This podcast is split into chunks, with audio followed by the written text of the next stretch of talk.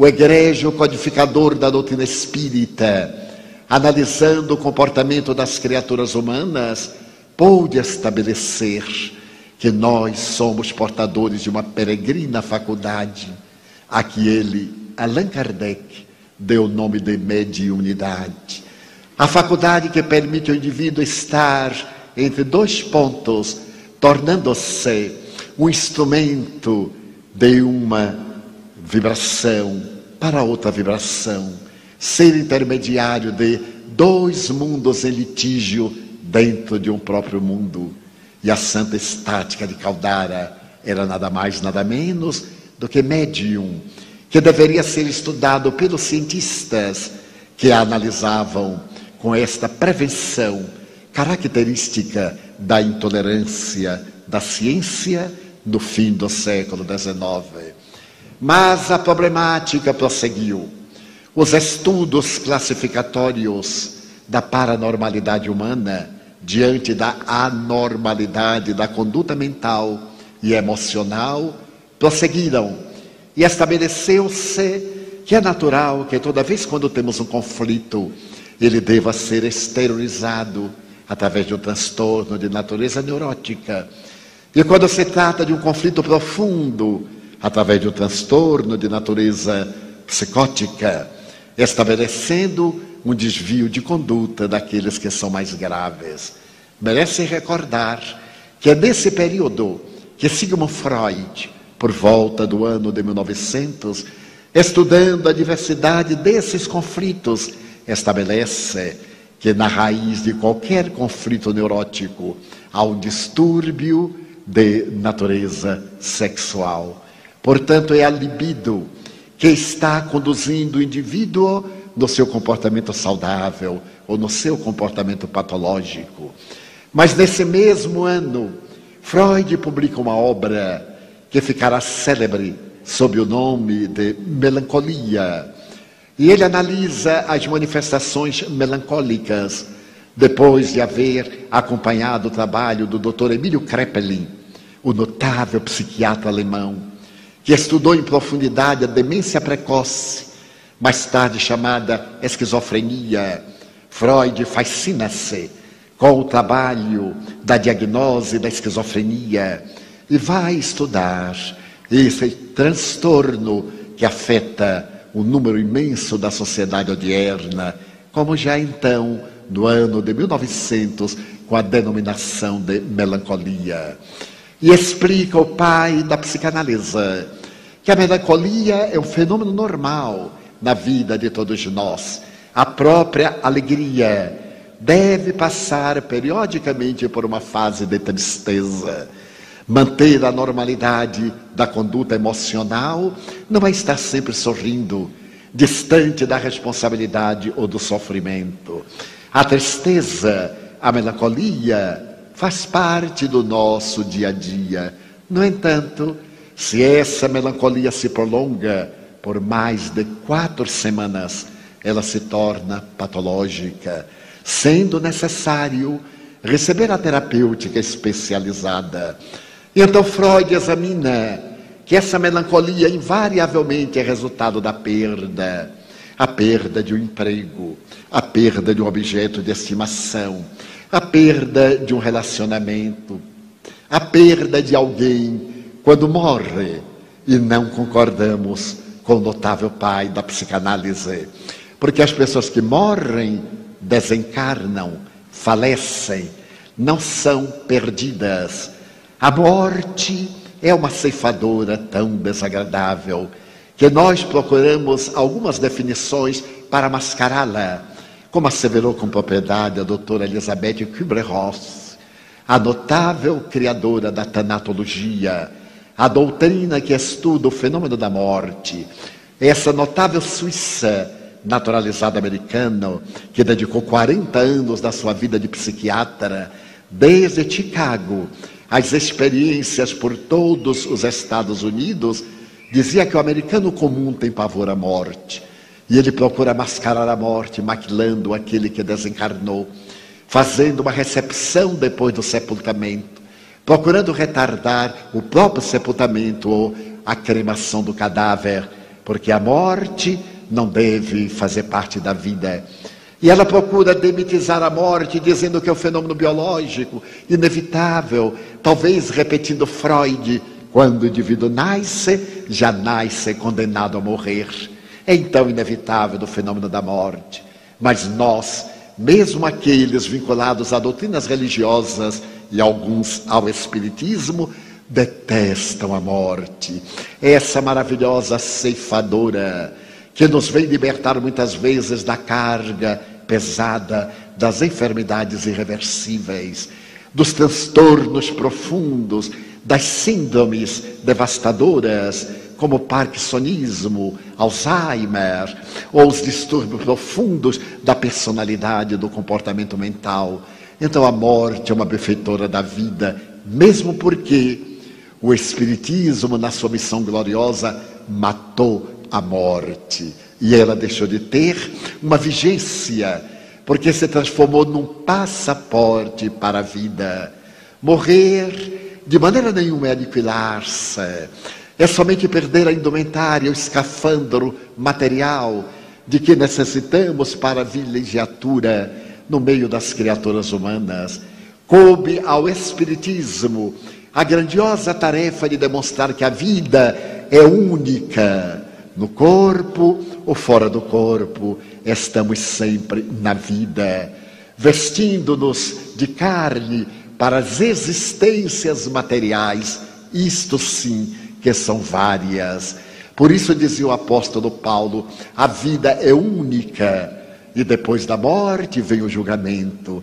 Toda vez que a persona morre, graças ao fenômeno biológico da desencarnação, a consciência desperta, vem o julgamento da personalidade e o indivíduo que é continua a sua trajetória na grande viagem na busca da perfeição.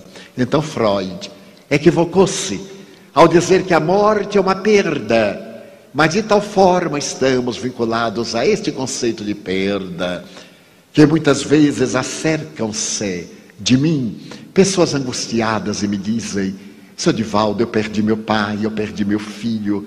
E eu pergunto: Mas perdeu aonde? Pergunto. E eles dizem: Não, morreu. Eu digo: Ah, isto sim, é outra coisa. Nós perdemos óculos, telefone celular, perdemos chaves. Pessoas não se perdem, pessoas desencarnam depois de realizar a sua tarefa na jornada terrestre.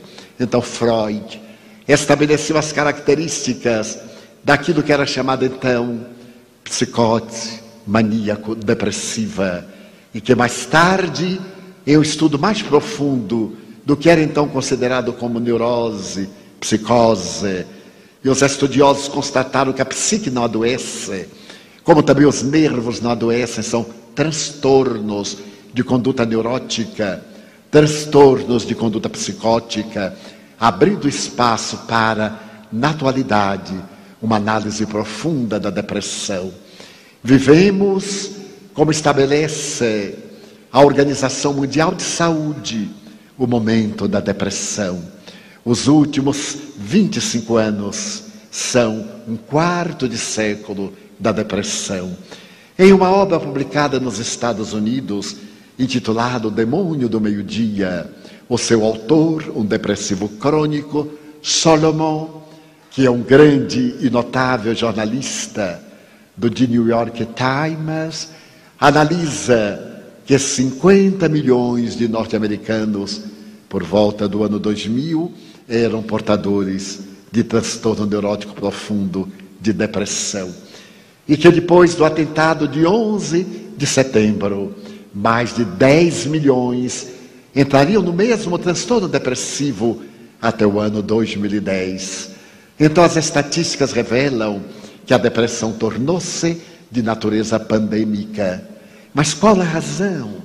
Porque a ciência e a tecnologia de ponta, os avanços notáveis da inteligência e da tecnologia, não conseguiram deter essa devastadora manifestação de natureza psicológica que nos aturde, que nos infelicita, que nos inquieta. Então, os estudiosos dizem que a depressão, como qualquer transtorno, tem causas profundas, particularmente na hereditariedade. Quando alguém descende de um indivíduo que padeceu ou padece do transtorno de natureza depressiva, ele tem 30% de probabilidades de ser depressivo também. Mas se por acaso ambos os cônjuges, os pais, são depressivos, logo sobe a probabilidade para 70% de possibilidades de um indivíduo ser depressivo por sua vez. Então, essa estatística já nos leva à busca de uma psicoterapia preventiva, de procurar libertar-nos quase que dessa marca de natureza genética que nos vai empurrar para o poço da depressão. Também estabeleceram outros valores, aqueles de natureza endógena, além da hereditariedade, as enfermidades infecto-contagiosas, a tuberculose, a sífilis, a AIDS, a hanseníase, ou as sequelas dessas enfermidades de natureza infecto-contagiosa, proporcionando-nos, pelo choque da doença e pela falta de perspectiva da recuperação da saúde, mergulhar no abismo profundo da depressão. Mas existem outros fatores de natureza exógena, os fatores psicossociais, os fatores socioeconômicos, os fatores da afetividade. Por esta razão, denomina-se hoje este transtorno depressivo como de natureza afetiva, transtorno bipolar da afetividade, em que o indivíduo perde o contato com a realidade. E os estudos profundos da moderna neurociência vai explicar o que ocorre com o nosso organismo, principalmente com os nossos neurônios cerebrais. Por volta de 1950, os neurologistas haviam estabelecido que nós possuíamos aproximadamente 5 bilhões de neurônios cerebrais. O neurônio cerebral é essa célula nervosa, como todos sabemos, encarregada das sinapses, das neurocomunicações. E ele é tão delicado, o neurônio tem uma vida também relativamente breve. Cada dia, desde quando o indivíduo nasce, morrem 15 mil neurônios cerebrais. Então acreditava-se, até a última década, 1940-50, que ao chegarmos aos 50 anos e perdendo diariamente 15 mil neurônios, nós estávamos marcados para a decrepitude, para a deficiência mental, para o esquecimento, para esse estado do envelhecimento precoce. Eu me recordo, nascido numa cidade do interior da Bahia, que pessoas de 50 anos, 55 anos eram velhas, isto quando eu era jovem, porque eles acreditavam que sim, não tinham mais a capacidade para nada, não podiam estudar, porque não tinham neurônios, estavam velhos. As mulheres também, logo depois do climatério, pegavam agulhas de crochê e de tricô e iam trabalhar na vida alheia, na ociosidade, esquecidas de que a vida é tua logo depois dos fenômenos típicos da andropausa, da menopausa. Mas logo depois, com o advento dos microscópios eletrônicos, as neurociências nascendo estabeleceram que nós possuíamos aproximadamente 50 bilhões de neurônios. E mesmo aqueles neurônios que morriam 15 mil por dia não faziam falta nenhuma, porque essa célula especial é portadora de uma cauda, o axônio. E esse axônio, quando é estimulado, quando o neurônio é estimulado pela mente, porque não é o cérebro que produz o pensamento. O cérebro é a organização fisiológica que decodifica o pensamento, a mente, que nele se cedia, mas que não é da sua autoria. Se nós conseguirmos manter uma vida mental ativa, é claro que os neurônios que sobrevivem através daquela cauda apresentam uma dendrite. É uma palavra grega que significa ramo, árvore. E essa ramificação ajuda nas neurocomunicações, nas sinapses cerebrais. Então, o envelhecimento não era por falta de neurônio, mas era por preguiça mental. As pessoas iam deixando se acomodar. Aos 60 anos consideravam-se velhas, haviam perdido a garra, o desejo de lutar, de construir, e isso lhes produzia, naturalmente, a perda da vitalidade. Os neurônios perdiam a habilidade da comunicação. Quando ocorreu um fenômeno curioso, nos anos 70, agora as neurociências já estavam procurando na neurologia um campo específico e os cientistas estabeleceram que nós possuíamos entre 70 bilhões e 75 bilhões de neurônios cerebrais. Necessitávamos somente de acioná-los, de fazê-los vibrar. E a idade mental passou para os 60 anos, para os 65 anos. Logo depois, na década 1990, 2000, a neurociência exigiu praticamente do presidente dos Estados Unidos que decretasse aquela década como a década do cérebro, porque a grande máquina cerebral estava praticamente toda decodificada e a ciência havia constatado que nós éramos portadores de aproximadamente 100 bilhões de neurônios. Mas houve um dado muito peculiar Descobriram os neurocientistas que nós, os homens, temos alguns bilhões de neurônios mais do que as mulheres. Não era uma questão de machismo, era uma questão neuronal. Mas logo constataram que, apesar dessa produção muito grandiosa, esses bilhões excedentes não tinham função nenhuma. Era uma espécie de reserva para o futuro da humanidade. Então, a idade mental passou para os 75 anos para a mulher que é fraca e para o homem que é forte, 70 anos. Bem, é claro que eu sou uma exceção. Eu estou com 82 anos. E eu tenho a impressão que o computador do reino dos céus não está funcionando muito bem e que eu fui deletado, graças a Deus. Fui deixado à margem e espero que muita gente passe na minha frente nesta fila grandiosa, eu cedo lugar a qualquer precipitado, sem nenhuma contrariedade.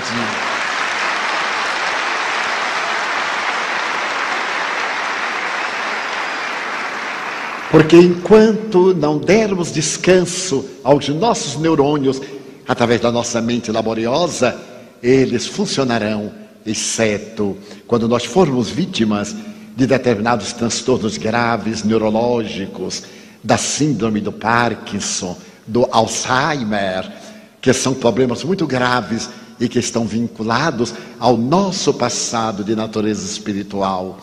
Eu me recordo que mais ou menos nessa época, em 1991, eu me encontrava na cidade de Lyon, na França. Anualmente, desde há 30 anos, tenho tido a oportunidade de visitar a França e proferir conferências. Mas naquela oportunidade estava em Lyon, porque havia sido convidado para proferir uma conferência na Universidade Lyon 2 pelo professor François de la Plantine. Ele me disse, Divaldo, eu sou professor de etnologia e também sou professor de paleontologia. Eu gostaria que você viesse à minha aula para poder fazer uma conferência do Espiritismo a reencarnação à luz da antropologia para explicar esta questão antropossócio-psicológica da evolução. E eu aceitei. Quando ele falou que era uma universidade de terceira idade, eu não tinha ideia exatamente. E com a minha tradutora ao francês, uma brasileira do Rio de Janeiro, Madame Beaumartin, Cláudia Beaumartin, a mais notável tradutora que existe, porque Cláudia vive em Paris há mais de 30 anos, é espírita militante. E ela é uma tradutora para mim tão notável que ela me traduz antes de eu falar. É curioso. Eu, por exemplo, vou citar uma frase de Allan Kardec. Começo e paro para traduzir. E ela então traduz a frase inteira. Eu digo, mas eu ainda não falei, Cláudia, mas eu já traduzi. Então eu tenho que ir adiante. E fomos à aula de antropologia e de etnologia do professor de La Plantina. E quando eu li o auditório, isto há 19 anos, eu era um afangatê. Eu estava com 62 anos, era um adolescente, que eu olhei, eu era praticamente com Cláudio, os mais jovens.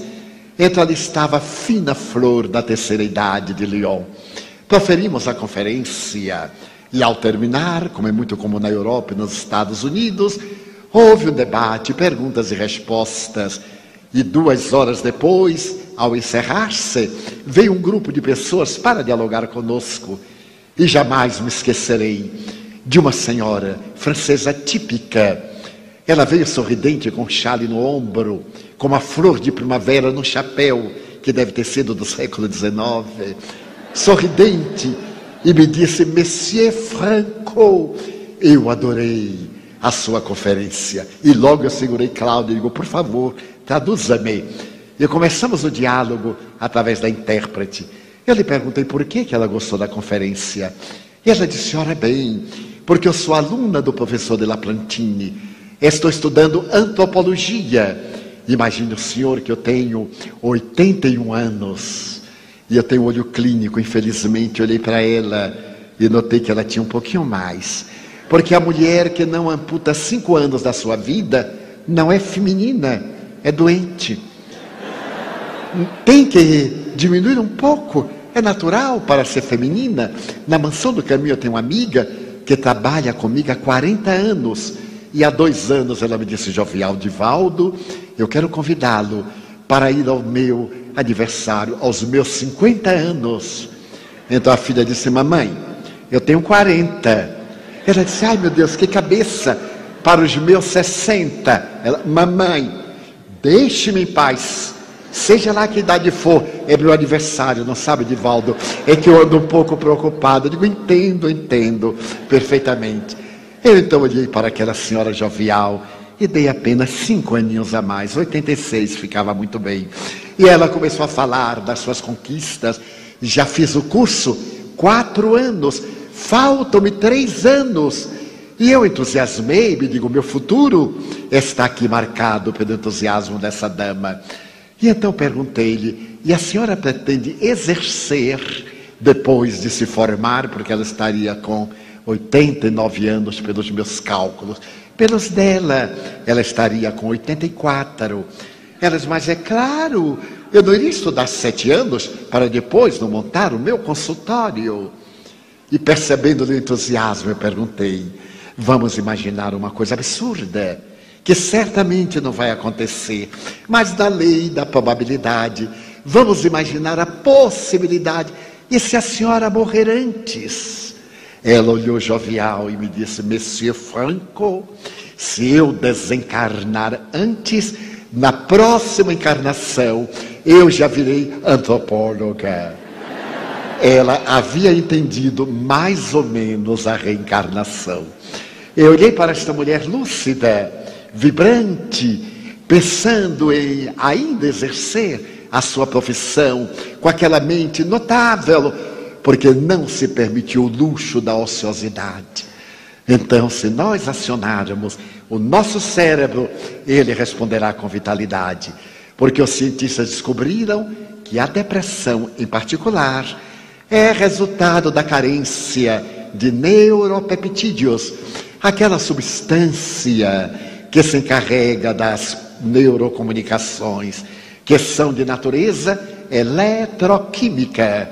Então, aquela substância mínima química que leva a mensagem diante de um choque, diante da hereditariedade, diante de um drama, elas deixam de ser produzidas, principalmente na nossa parte posterior, na RAF, nos centros ceruleus duas substâncias básicas, a serotonina e a noradrenalina. Logo em seguida, pela dopamina, a substância da alegria. Uma pessoa alegre, jovial, comunicativa, tem uma boa dosagem de dopamina, que é uma substância tão delicada que se a pessoa tem em quantidade, faz um quadro esquizofrênico. E se tem em menor quantidade, faz uma síndrome de parkinsonismo. Então é necessário que a mente trabalhe este laboratório neuronal com tal habilidade que os neurônios produzam exatamente aquela dosagem para o equilíbrio. Então a farmacologia veio em amparo dos portadores do transtorno depressivo e estabeleceu que através de produtos elaborados, de produtos quimicamente trabalhados em laboratórios, podia-se driblar o neurônio cerebral através de substâncias barbitúricas que, absorvidas sob orientação psiquiátrica, vão forrar o neurônio e naturalmente produzir a neurocomunicação, mandar a mensagem de um para outro neurônio, naturalmente mudando o nosso humor, mudando a nossa manifestação nervosa, criando um ligeiro condicionamento, muitas vezes um ligeiro tremor que faz parte da alteração química que o cérebro está experimentando para adquirir a normalidade. E em breve, a depressão, que se apresentava de natureza pandêmica, como hoje se apresenta, passou a ser rechaçada através do conhecimento da tecnologia de laboratório, da farmacologia e principalmente pela contribuição valiosa da psicoterapia. Esta terapia que tem por base essencial o sentido da vida. Logo, pôde-se penetrar que na raiz de um transtorno neurótico não somente está a libido, mas também a perda de interesse pela vida, a mágoa, o ressentimento, o desamor, a falta de amor a si mesmo, o desinteresse pelo amor ao próximo, porque a ausência da serotonina e da noradrenalina leva o indivíduo a uma apatia, ele perde a afetividade, desinteressa-se, o que produz uma grande angústia nos membros da sua família, principalmente daqueles da afetividade. Não parece mais o mesmo, não é mais o mesmo. Não me olha mais com aquela mesma afetividade. Não, não. A afetividade é resultado da sua manifestação por essas substâncias dos neurônios. Como estão em carência, o indivíduo perde o elan pela vida, então necessita inegavelmente de tratamento psiquiátrico, mas nós, latino-americanos e brasileiros, detestamos psiquiatras, detestamos neuropsiquiatras, detestamos psicoterapeutas. Muitas vezes a pessoa vem até mim e fica insinuando tratar-se de um problema de espiritual. Eu percebo que se trata de um problema de natureza neurótica, fácil de recuperação. E digo suavemente: eu sugiro que você faça terapia espírita, sem dúvida, mas que procure também um psicólogo ou um psiquiatra. Vou falando de mansinho e a pessoa me olha com certa ira e diz: Mas você acha que eu sou louco? Eu digo: Não, mas vai ficar. Se não for ao médico, vai ficar. Então é uma terapia preventiva. Graças à doutrina espírita, essas problemáticas dos transtornos neuróticos e psicóticos podem ser perfeitamente solucionados, porque em verdade, como constatou a Organização Mundial de Saúde, não existem doenças, existem doentes. Meu Deus, é uma tese espírita. Doente é o espírito que faça a sua anterioridade à sua sementeira, ele colhe os frutos amargos, os frutos insossos, ou os frutos opimos da sua sementeira do passado. Então nós somos o que fizemos de nós, coube ao Espiritismo, particularmente ao egrégio codificador, colocar entre aquelas psicogêneses dos transtornos que nos levam a comportamentos alienantes, um mais que é de natureza espiritual. Somos espíritos doentes e, como é natural, trazendo a sensibilidade mediúnica, nós sintonizamos com aqueles que fazem parte da nossa equipe vibratória, os que nos são afins. Só existem doenças porque o espírito é doente. Daí a necessidade de tratar a doença na sua causa, trabalhando-se pela transformação moral do paciente para melhor. É fascinante notar-se que nos últimos dez anos, os modernos psicoterapeutas americanos, alemães em particular, ingleses, estão adotando amor terapia como solução para os graves problemas da criatura humana. A descoberta do Evangelho, Evangelho terapia. O indivíduo mergulhar o seu pensamento nas palavras de Jesus, o mais notável psicoterapeuta da humanidade, conforme classificado pela eminente psicanalista alemã, a doutora Hannah Wolff que foi considerada no século XX a mais notável psicanalista depois de Anna Freud, a filha de Sigmund Freud. A doutora Wolff dizia que Jesus olhava o paciente e penetrava-lhe a causa da enfermidade. Ele não realizava uma análise, ele não recorria aos sonhos, ao inconsciente profundo do indivíduo para encontrar o fator que levava esse indivíduo ao desequilíbrio, ele logo via a criatura. E por isso mesmo, ele, antes de realizar qualquer fenômeno curativo, perguntava ao doente: Tu crês que eu te posso curar? E o doente dizia: Claro. A pergunta parece desnecessária, mas ela era psicoterapêutica, porque há muitos doentes que não se querem curar que usam a doença como instrumento de autorrealização. Os seus conflitos profundos, o seu conflito de inferioridade, o seu complexo, o seu transtorno masoquista faz que ele sinta-se bem afligindo as criaturas que são amadas. E por isso mesmo ele recusa-se à terapêutica que ele pode dar à saúde. Então Jesus fazia sempre uma dessas duas interrogações: Queres que eu te cure? Claro que eu quero. E naquele momento, quando ele dizia, claro que eu quero, ou eu sei que tu me podes curar, já começava a autocura, porque os seus neurônios começavam a produzir serotonina, noradrenalina, dopamina, por uma mudança de natureza mental.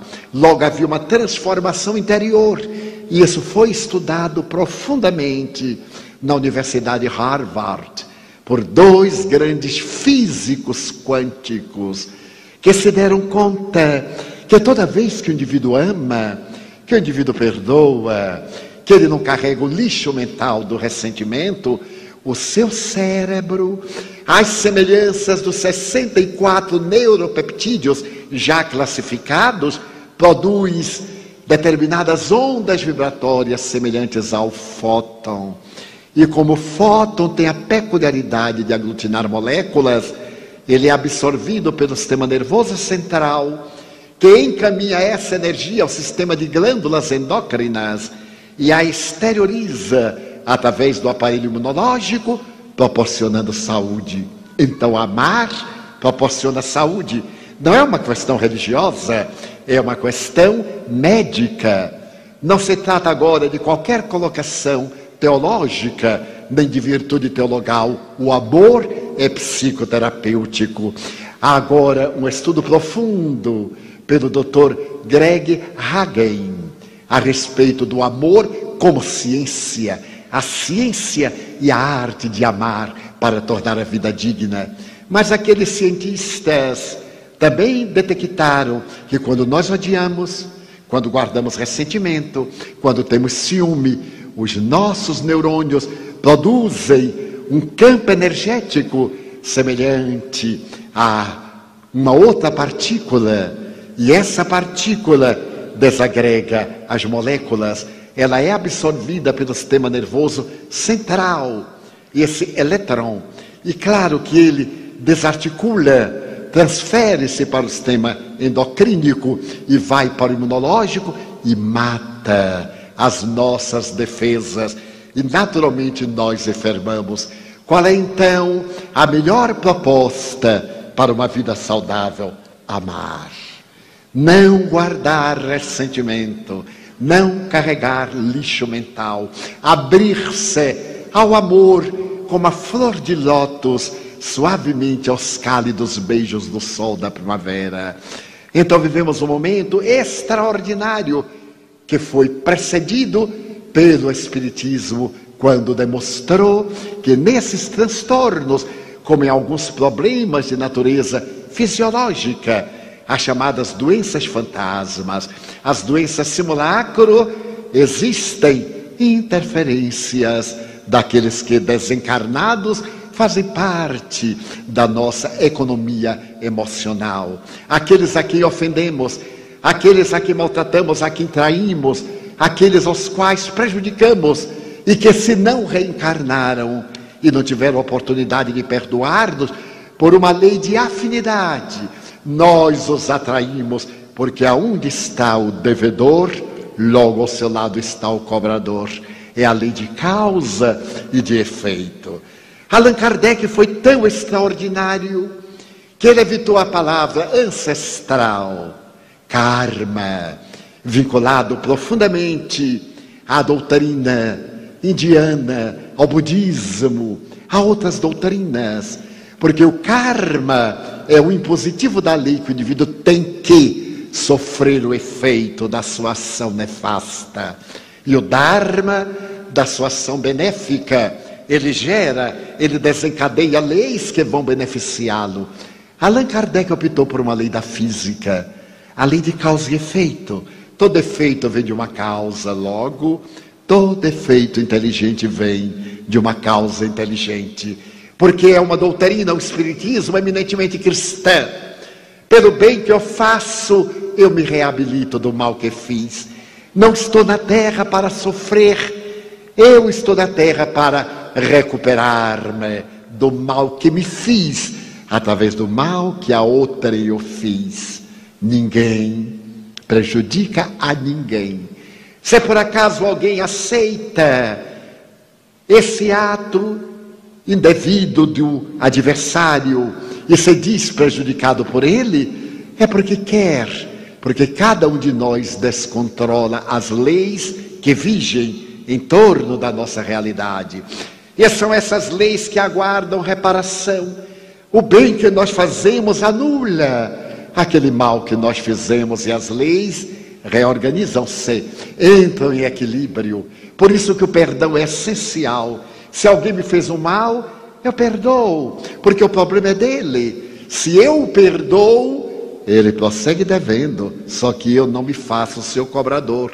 Ele é que se tem de perdoar ele se tem de reabilitar, ele é colocado pela vida para restaurar-se interiormente e evitar os danos que causou, corrigindo-os e gerar novas leis de ação. É a lei do amor funcionando além da lei de justiça, através da lei de misericórdia. Um dia, conversando com Chico Xavier, ele me cunhou esta frase: Meu filho, se nós estivéssemos sujeitos apenas à lei de justiça, é certo que não teríamos a oportunidade de reencarnar por falta de mérito. Mas como Deus é amor, Ele aciona a lei de misericórdia, que nos abre espaço para a reabilitação. Mas nem todos assim compreendem. E aqueles que se sentem prejudicados, que se acreditam vítimas, vem agora fazer justiça com as próprias mãos, desejam de esforço a vingança e estabelecem conúbios obsessivos. Como se trata o doente de um espírito que está doente e que agora apresenta o distúrbio de natureza psicológica e comportamental, ou distúrbio orgânico, ou distúrbio mental, através de um fenômeno esquizofrênico através de uma manifestação de natureza hebefrênica autista ou equivalente, é necessário despertar-lhe o âmago profundo para que ele comece a terapêutica mudando de vida. Então ninguém cura a ninguém. O próprio mestre fazia que o indivíduo começasse o seu processo de autocura. Então, no momento em que a depressão se expande na terra, a obsessão também se estabelece como de natureza pandêmica. Allan Kardec, em A Gênese, faz uma análise que é perfeitamente atual. Ele se refere às tribos bárbaras que periodicamente no passado, no começo da Idade Média, varreram as culturas, os hunos, os godos, os visigodos, os normandos, que prejudicaram tanto a civilização nascente àquela época, na atualidade, hordas de espíritos, em face da nossa conduta permissiva, da nossa conduta chula e vulgar, da perda dos valores éticos, de uma notável tecnologia, sem um sentimento de amor e de respeito pela vida, que corresponda ao mesmo padrão, atraímos essas entidades igualmente desequilibradas que se nos acercam e começam a fazer o estabelecimento do campo mental por intermédio da hipnose, por intermédio da transmissão das ideias pessimistas, pela perda do sentido da vida ou pela busca afanosa do prazer. Atiramos-nos ao prazer como se ele fosse desaparecer e ficamos ansiosos. Um dos fatores básicos da depressão, a ansiedade, o medo, a solidão, como fatores psicológicos da nossa ansiedade. Nós desejamos estar em todo lugar, simultaneamente. Na época da comunicação virtual, nós queremos estar em toda parte e vivemos ansiosos.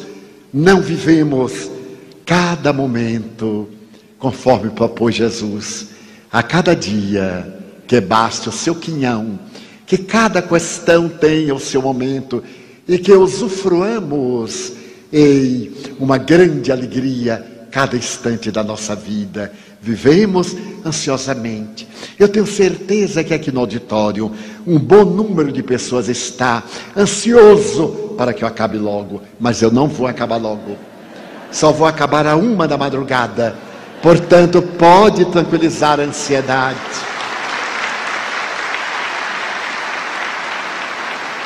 Porque é essa ansiedade que nos leva sempre para onde nós estamos e ali nos encontramos. Eu tenho uma amiga, por exemplo, que diz: Eu adoro os domingos. Tomara que chegue domingo. E quando chega domingo, mas eu detesto este dia insosso. Meu Deus, tomara que chegue amanhã para ir para o trabalho. E quando chega segunda-feira, quem aguenta esse trânsito infernal é a pessoa ansiosa. Eu me recordo que uma vez estava aqui em Curitiba, no tempo das palestras no colégio estadual, e estava assinando os livros quando se me acercou um cavalheiro. Eu sempre chego mais cedo para saudar as pessoas, para conviver, porque é muito bom amar, conviver, sorrir para este, para aquele. E então chegou um cavalheiro e me perguntou: Seu Divaldo, que horas será a conferência? Eu disse: Às 20 horas. Seu Divaldo, só falta uma hora. Eu olhei e disse: Não, senhor, ainda falta uma hora. E vai começar na hora? Eu digo: Espero que sim. Eu já cheguei. O presidente da federação também já chegou. E ele balançou a cabeça e vamos ver. Eu percebi que era um ansioso. Ele saiu. Eu continuei. Daí a pouco, olha o homem. Seu Divaldo, seu Divaldo, só falta meia hora. Seu Divaldo, eu disse, meu amigo, ainda falta meia hora. Ainda. Muita gente está em casa jantando, vai pegar o veículo, o automóvel ou um coletivo e ainda chegará em tempo. Vamos ver se vai começar na hora. E saiu aborrecido, não sei porquê. Daí a pouco volta o homem pela terceira vez. Seu Divaldo, faltam 15 minutos. Só faltam 15 minutos. Eu digo, não, senhor, ainda faltam 15 minutos. E como todo ansioso tem medo de morrer, porque ele morre de véspera, é como pílula de Natal, eu então lhe perguntei sorrindo: O senhor sabe quantas pessoas morrem por segundo? Ele disse: Não, senhor. Eu digo: Segundo estatísticas americanas, em cada segundo morrem 7.500 pessoas. O senhor multiplique 7.500 por 60, multiplique por 15 e veja quanta gente ainda vai morrer antes de eu começar a conferência. O homem me olhou, fez cruz credo. Eu disse: é capaz de morrer o auditório todo. É uma estatística. E eu digo: desse eu estou livre. E me fui livre.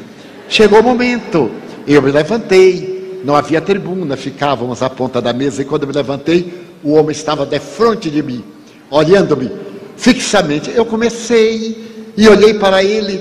Ele então levantou a, manga do paletó, olhou o relógio, olhou para mim como que disse: Eu vou controlado, viu? Eu também olhei meu relógio. Se havia passado um período de cinco minutos, eu aí fiquei com pena dele, coitado.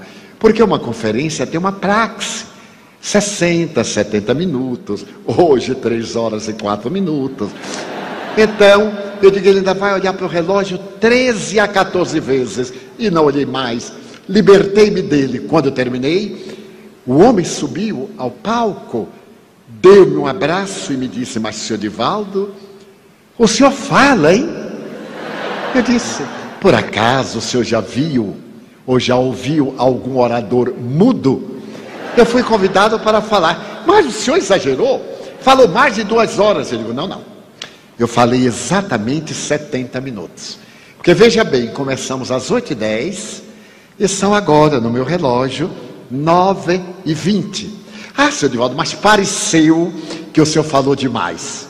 Eu pus a mão no ombro dele e disse: Sabe por quê?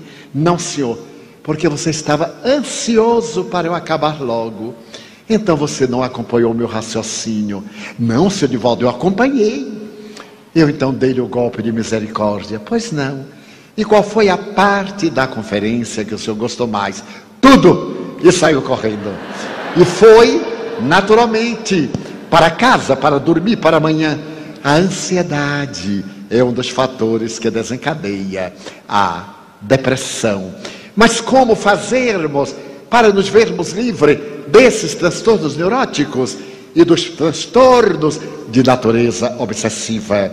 Felizmente, a medicina já reconhece a obsessão, tecnicamente, como um transtorno de natureza psicológica. Faz pouco tempo que foi publicado que havia um reconhecimento tácito da obsessão, o transtorno depressivo, como sendo de natureza médica e aceito pelos psiquiatras em geral. Que fazer? Redescobrir o amor, usar a alegria de viver, mesmo que não tenha a dopamina na dose necessária, procurar o sentido da vida, já que a sua vida não lhe serve nesse momento, doe-a a alguém que deseja viver. Torne-se instrumento de paz, como dizia o pobrezinho de Assis. Seja um mensageiro da esperança, torne-se útil, vá para a porta de uma escola para ajudar as crianças a saírem desse trânsito criminoso e cheio de perigos. Faça algo, plante uma árvore no seu quintal. E já que vai plantar uma árvore, que seja frutífera para dar sombra, para dar lenho, para dar flores, para dar frutos. Sorria para alguém, diga uma palavra generosa, redescubra a beleza do sol. E à medida que você for descobrindo lentamente cada coisa, o seu cérebro vai respondendo, porque é a mente que está trabalhando os neurônios, estimulando-os, e eles passaram a produzir os neuropeptídeos que correspondem à saúde comportamental, à saúde mental, à saúde orgânica.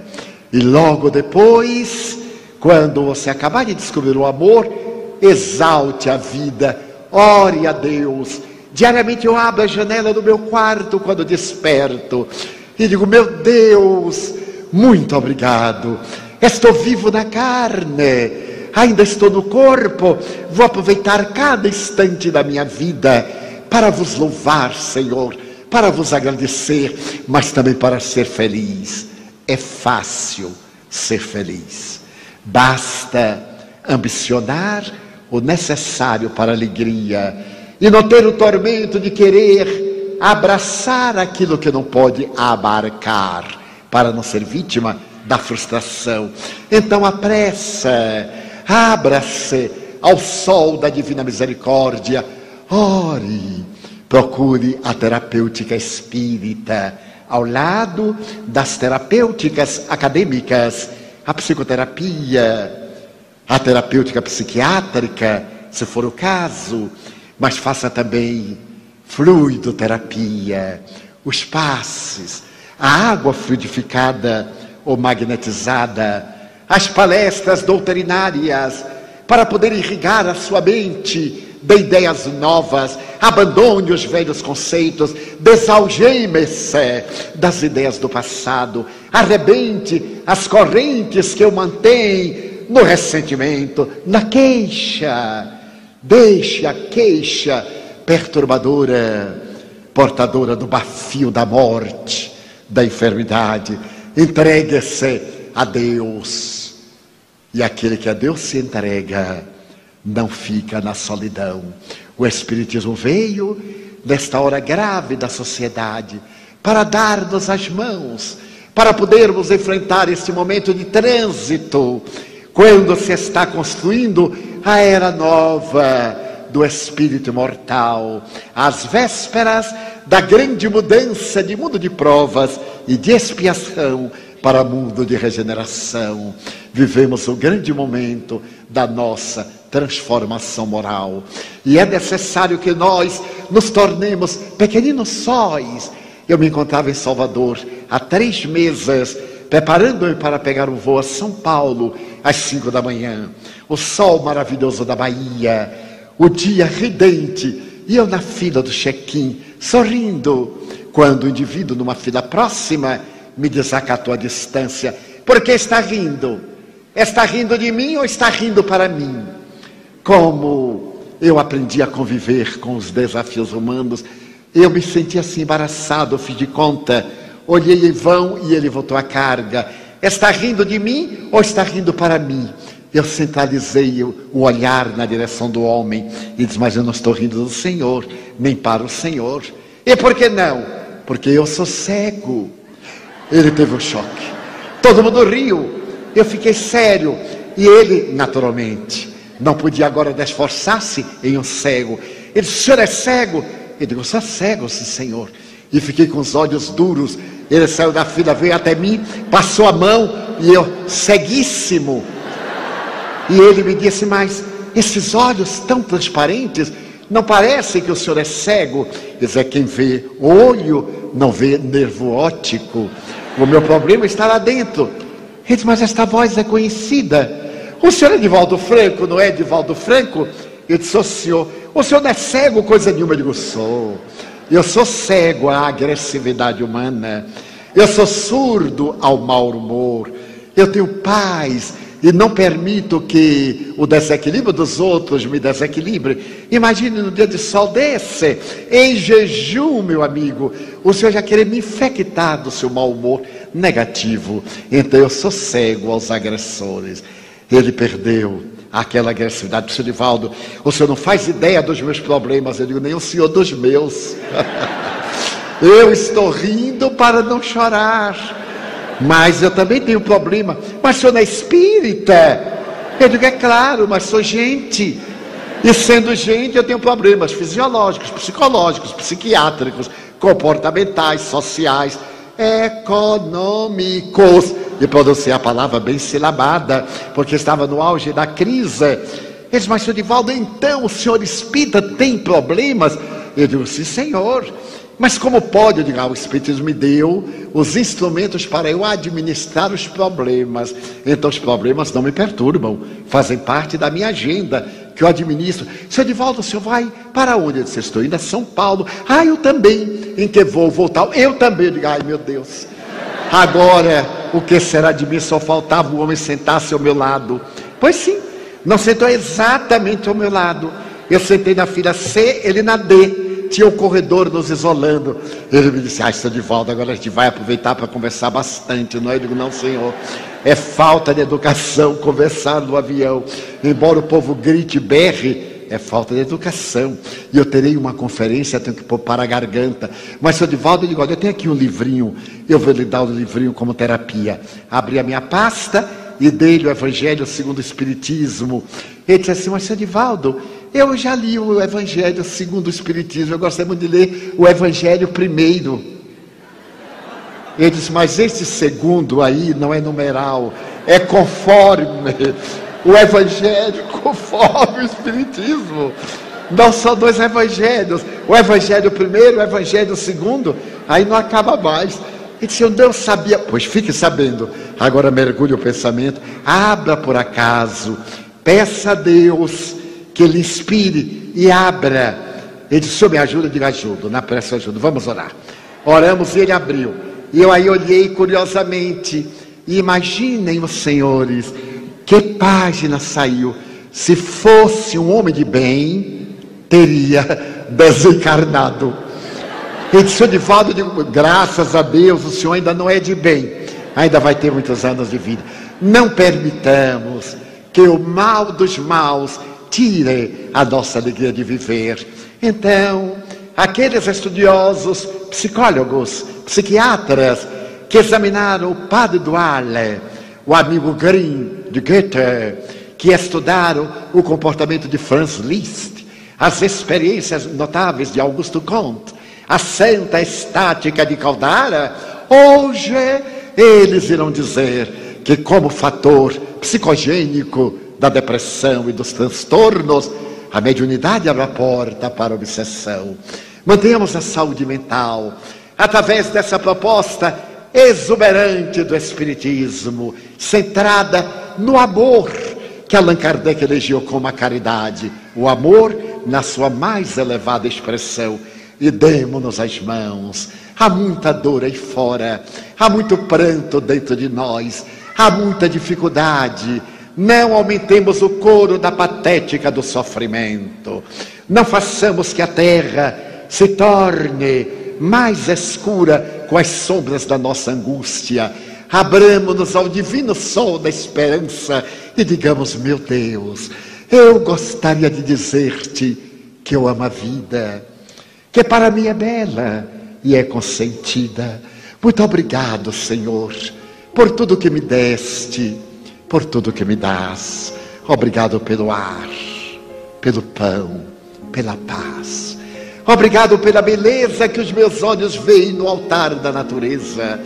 Olhos que veem o céu, a terra e o mar, que acompanham a ave ligeira, que voa fagueira pelo céu de anil e se detém na terra verde salpicada de flores em tonalidades mil. Muito obrigado, Senhor, porque eu posso ver meu amor, mas diante da minha visão eu detecto na terra os cegos que se debatem na escuridão, que tropeçam na multidão, que choram na solidão. Por eles eu oro e a Ti eu imploro comiseração, porque eu sei que depois desta lida, na outra vida, eles também enxergarão.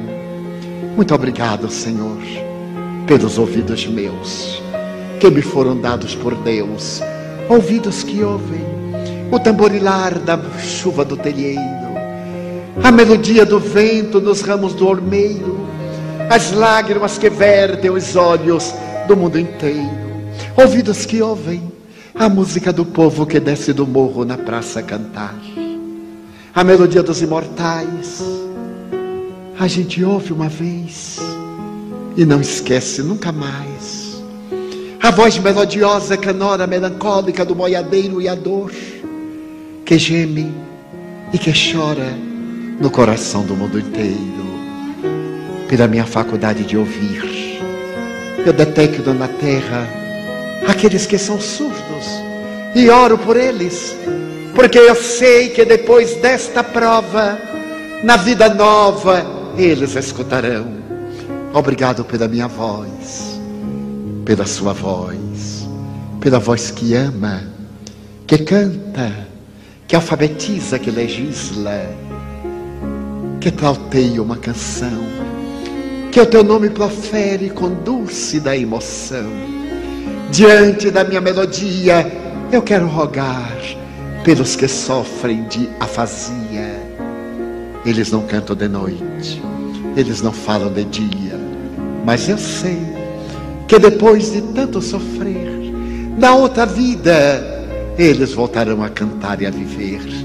Muito obrigado, Senhor, pelas minhas mãos, mas também pelas mãos que aram, mãos que semeiam, mãos que agasalham, mãos de ternura, que libertam da amargura, pelas mãos que apertam mãos, mãos dos adeuses, que limpam feridas, que enxugam lágrimas e suores das vidas, pelas mãos de sinfonias, de poesias, de psicografias, de cirurgias, pelas mãos que atendem a dor, o desamor, pelas mãos que atendem a velhice e as dores das vidas, pelas mãos que no seio embalam o corpo de um filho alheio, sem receio, e pelos pés que me levam a andar sem reclamar. Muito obrigado, Senhor, porque eu posso caminhar diante do meu corpo perfeito. Eu te quero louvar, porque eu vejo na terra aleijados e amputados, marcados, paralisados que se não podem movimentar, e eu oro por eles, porque eu sei que depois desta expiação, na outra reencarnação, eles também caminharão. Muito obrigado por fim pelo meu lar. É tão maravilhoso um lar. Não é importante se ele é uma mansão ou está numa favela, se é um ninho, um grabato de dor, um bangalô, uma casa no caminho, um duplex, seja lá o que for, mas que dentro dele exista a figura do amor. Amor de mãe ou de pai, de mulher ou de marido, de filho ou de irmão, a presença de um amigo, alguém que me dê a mão, porque é muito triste viver na solidão. Mas se eu a ninguém tiver para me amar, nem um teto para me agasalhar, ou uma cama para repousar, nem aí reclamarei. Pelo contrário, eu direi: Obrigado, Senhor, porque eu nasci. Muito obrigado, Senhor, porque eu creio em Ti, pelo Teu amor. Obrigado, Senhor, pela Sua atenção. Muito obrigado, senhores.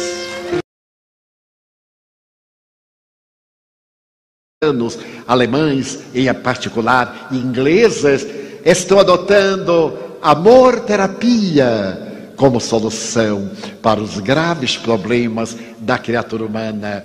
A descoberta do evangelho, evangelho terapia, o indivíduo mergulhar o seu pensamento nas palavras de Jesus, o mais notável psicoterapeuta da humanidade, conforme classificado pela eminente psicanalista alemã, a doutora Hannah Wolff, que foi considerada no século XX a mais notável psicanalista depois de Anna Freud, a filha de Sigmund Freud.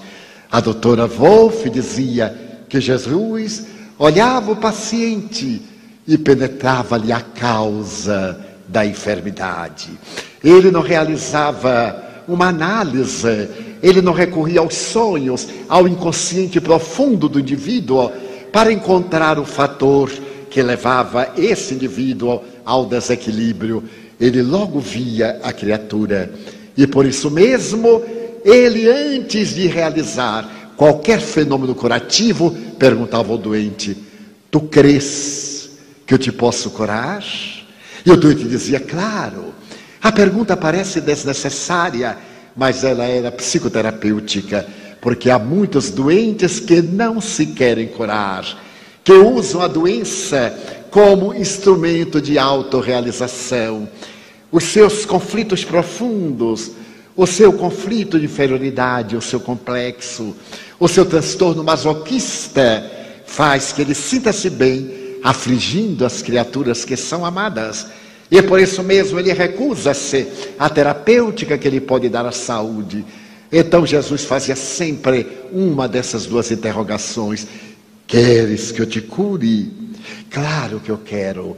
E naquele momento, quando ele dizia, claro que eu quero, ou eu sei que tu me podes curar, já começava a autocura, porque os seus neurônios começavam a produzir serotonina, noradrenalina, dopamina, por uma mudança de natureza mental. Logo havia uma transformação interior, e isso foi estudado profundamente na Universidade Harvard por dois grandes físicos quânticos que se deram conta que toda vez que o indivíduo ama, que o indivíduo perdoa, que ele não carrega o lixo mental do ressentimento, o seu cérebro, as semelhanças dos 64 neuropeptídeos já classificados, produz determinadas ondas vibratórias semelhantes ao fóton. E como o fóton tem a peculiaridade de aglutinar moléculas, ele é absorvido pelo sistema nervoso central, que encaminha essa energia ao sistema de glândulas endócrinas e a exterioriza através do aparelho imunológico, proporcionando saúde. Então, amar proporciona saúde. Não é uma questão religiosa, é uma questão médica. Não se trata agora de qualquer colocação teológica, nem de virtude teologal. O amor é psicoterapêutico. Há agora um estudo profundo pelo Dr. Greg Hagen a respeito do amor como ciência, a ciência e a arte de amar para tornar a vida digna. Mas aqueles cientistas também detectaram que quando nós odiamos, quando guardamos ressentimento, quando temos ciúme, os nossos neurônios produzem um campo energético semelhante a uma outra partícula, e essa partícula desagrega as moléculas, ela é absorvida pelo sistema nervoso central, esse elétron, e claro que ele desarticula, transfere-se para o sistema endocrínico e vai para o imunológico e mata as nossas defesas e naturalmente nós enfermamos. Qual é então a melhor proposta para uma vida saudável? Amar.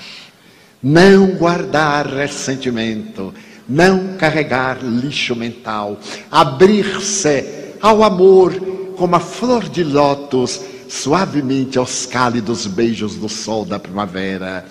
Então vivemos um momento extraordinário que foi precedido pelo Espiritismo, quando demonstrou que nesses transtornos, como em alguns problemas de natureza fisiológica, as chamadas doenças fantasmas, as doenças simulacro, existem interferências daqueles que desencarnados fazem parte da nossa economia emocional. Aqueles a quem ofendemos, aqueles a quem maltratamos, a quem traímos, aqueles aos quais prejudicamos e que se não reencarnaram e não tiveram oportunidade de perdoar-nos, por uma lei de afinidade, nós os atraímos, porque aonde está o devedor, logo ao seu lado está o cobrador. É a lei de causa e de efeito. Allan Kardec foi tão extraordinário que ele evitou a palavra ancestral karma, vinculado profundamente à doutrina indiana, ao budismo, a outras doutrinas, porque o karma é o impositivo da lei que o indivíduo tem que sofrer o efeito da sua ação nefasta. E o dharma da sua ação benéfica, ele gera, ele desencadeia leis que vão beneficiá-lo. Allan Kardec optou por uma lei da física a lei de causa e efeito. Todo efeito vem de uma causa, logo, todo efeito inteligente vem de uma causa inteligente. Porque é uma doutrina, o Espiritismo, eminentemente cristã. Pelo bem que eu faço, eu me reabilito do mal que fiz. Não estou na terra para sofrer, eu estou na terra para recuperar-me do mal que me fiz, através do mal que a outra eu fiz. Ninguém prejudica a ninguém. Se por acaso alguém aceita esse ato indevido do adversário e se diz prejudicado por ele, é porque quer, porque cada um de nós descontrola as leis que vigem em torno da nossa realidade. E são essas leis que aguardam reparação. O bem que nós fazemos anula aquele mal que nós fizemos e as leis reorganizam-se, entram em equilíbrio. Por isso que o perdão é essencial. Se alguém me fez um mal, eu perdoo, porque o problema é dele. Se eu o perdoo, ele prossegue devendo, só que eu não me faço seu cobrador. Ele é que se tem de perdoar ele se tem de reabilitar, ele é colocado pela vida para restaurar-se interiormente e evitar os danos que causou, corrigindo-os e gerar novas leis de ação. É a lei do amor funcionando além da lei de justiça, através da lei de misericórdia. Um dia, conversando com Chico Xavier, ele me cunhou esta frase: Meu filho, se nós estivéssemos sujeitos apenas à lei de justiça, é certo que não teríamos a oportunidade de reencarnar por falta de mérito. Mas como Deus é amor, Ele aciona a lei de misericórdia, que nos abre espaço para a reabilitação. Mas nem todos assim compreendem. E aqueles que se sentem prejudicados, que se acreditam vítimas, vem agora fazer justiça com as próprias mãos, desejam de esforço a vingança e estabelecem conúbios obsessivos. Como se trata o doente de um espírito que está doente e que agora apresenta o distúrbio de natureza psicológica e comportamental, ou distúrbio orgânico, ou distúrbio mental, através de um fenômeno esquizofrênico através de uma manifestação de natureza hebefrênica, autista ou equivalente, é necessário despertar-lhe o âmago profundo para que ele comece a terapêutica mudando de vida. Então ninguém cura a ninguém. O próprio mestre fazia que o indivíduo começasse o seu processo de autocura.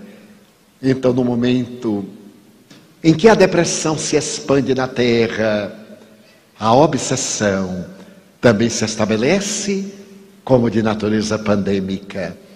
Allan Kardec, em A Gênese, faz uma análise que é perfeitamente atual. Ele se refere às tribos bárbaras que periodicamente no passado, no começo da Idade Média, varreram as culturas, os hunos, os godos, os visigodos, os normandos, que prejudicaram tanto a civilização, nascendo, nos era um adolescente, que eu olhei, eu era praticamente com Cláudio, os mais jovens, então ali estava a fina flor da terceira idade de Lyon. Proferimos a conferência e ao terminar, como é muito comum na Europa e nos Estados Unidos, houve um debate, perguntas e respostas, e duas horas depois, ao encerrar-se, veio um grupo de pessoas para dialogar conosco. E jamais me esquecerei de uma senhora francesa típica. Ela veio sorridente com um chale no ombro, com uma flor de primavera no chapéu, que deve ter sido do século XIX. Sorridente, e me disse: Monsieur Franco, eu adorei a sua conferência. E logo eu segurei Cláudio e digo: Por favor, traduza-me. E começamos o diálogo através da intérprete. Eu lhe perguntei por que, que ela gostou da conferência. E ela disse: Ora bem, porque eu sou aluna do professor de Laplantine. Estou estudando antropologia. Imagine o senhor que eu tenho 81 anos. E eu tenho olho clínico, infelizmente. Olhei para ela e notei que ela tinha um pouquinho mais. Porque a mulher que não amputa cinco anos da sua vida não é feminina, é doente. tem que diminuir um pouco. É natural para ser feminina. Na mansão do caminho eu tenho uma amiga que trabalha comigo há 40 anos. E há dois anos ela me disse, Jovial Divaldo, eu quero convidá-lo para ir ao meu aniversário, aos meus 50 anos. Então a filha disse, mamãe, eu tenho 40. Ela disse, ai meu Deus, que cabeça para os meus 60. Ela, mamãe, deixe-me em paz. Seja lá que idade for, é meu aniversário, não sabe, Divaldo? É que eu ando um pouco preocupado. Eu digo, entendo, entendo perfeitamente. Eu então olhei para aquela senhora jovial e dei apenas cinco aninhos a mais, 86 ficava muito bem. E ela começou a falar das suas conquistas. Já fiz o curso quatro anos, faltam-me três anos. E eu entusiasmei, me digo, meu futuro está aqui marcado pelo entusiasmo dessa dama. E então perguntei-lhe: e a senhora pretende exercer depois de se formar, porque ela estaria com 89 anos pelos meus cálculos, pelos dela, ela estaria com 84. Elas, mas é claro, eu não iria estudar sete anos para depois não montar o meu consultório. E percebendo o entusiasmo, eu perguntei: vamos imaginar uma coisa absurda que certamente não vai acontecer, mas da lei da probabilidade, vamos imaginar a possibilidade. E se a senhora morrer antes? Ela olhou jovial e me disse: Monsieur Franco, se eu desencarnar antes, na próxima encarnação, eu já virei antropóloga. Ela havia entendido mais ou menos a reencarnação. Eu olhei para esta mulher lúcida vibrante, pensando em ainda exercer a sua profissão com aquela mente notável, porque não se permitiu o luxo da ociosidade. Então, se nós acionarmos o nosso cérebro, ele responderá com vitalidade, porque os cientistas descobriram que a depressão, em particular, é resultado da carência de neuropeptídeos, aquela substância que se encarrega das neurocomunicações, que são de natureza eletroquímica. Então, aquela substância mínima química que leva a mensagem diante de um choque, diante da hereditariedade, diante de um drama, elas deixam de ser produzidas, principalmente na nossa parte posterior, na RAF, nos centros ceruleus duas substâncias básicas, a serotonina e a noradrenalina. Logo em seguida, pela dopamina, a substância da alegria. Uma pessoa alegre, jovial, comunicativa, tem uma boa dosagem de dopamina, que é uma substância tão delicada que se a pessoa tem em quantidade, faz um quadro esquizofrênico. E se tem em menor quantidade, faz uma síndrome de parkinsonismo.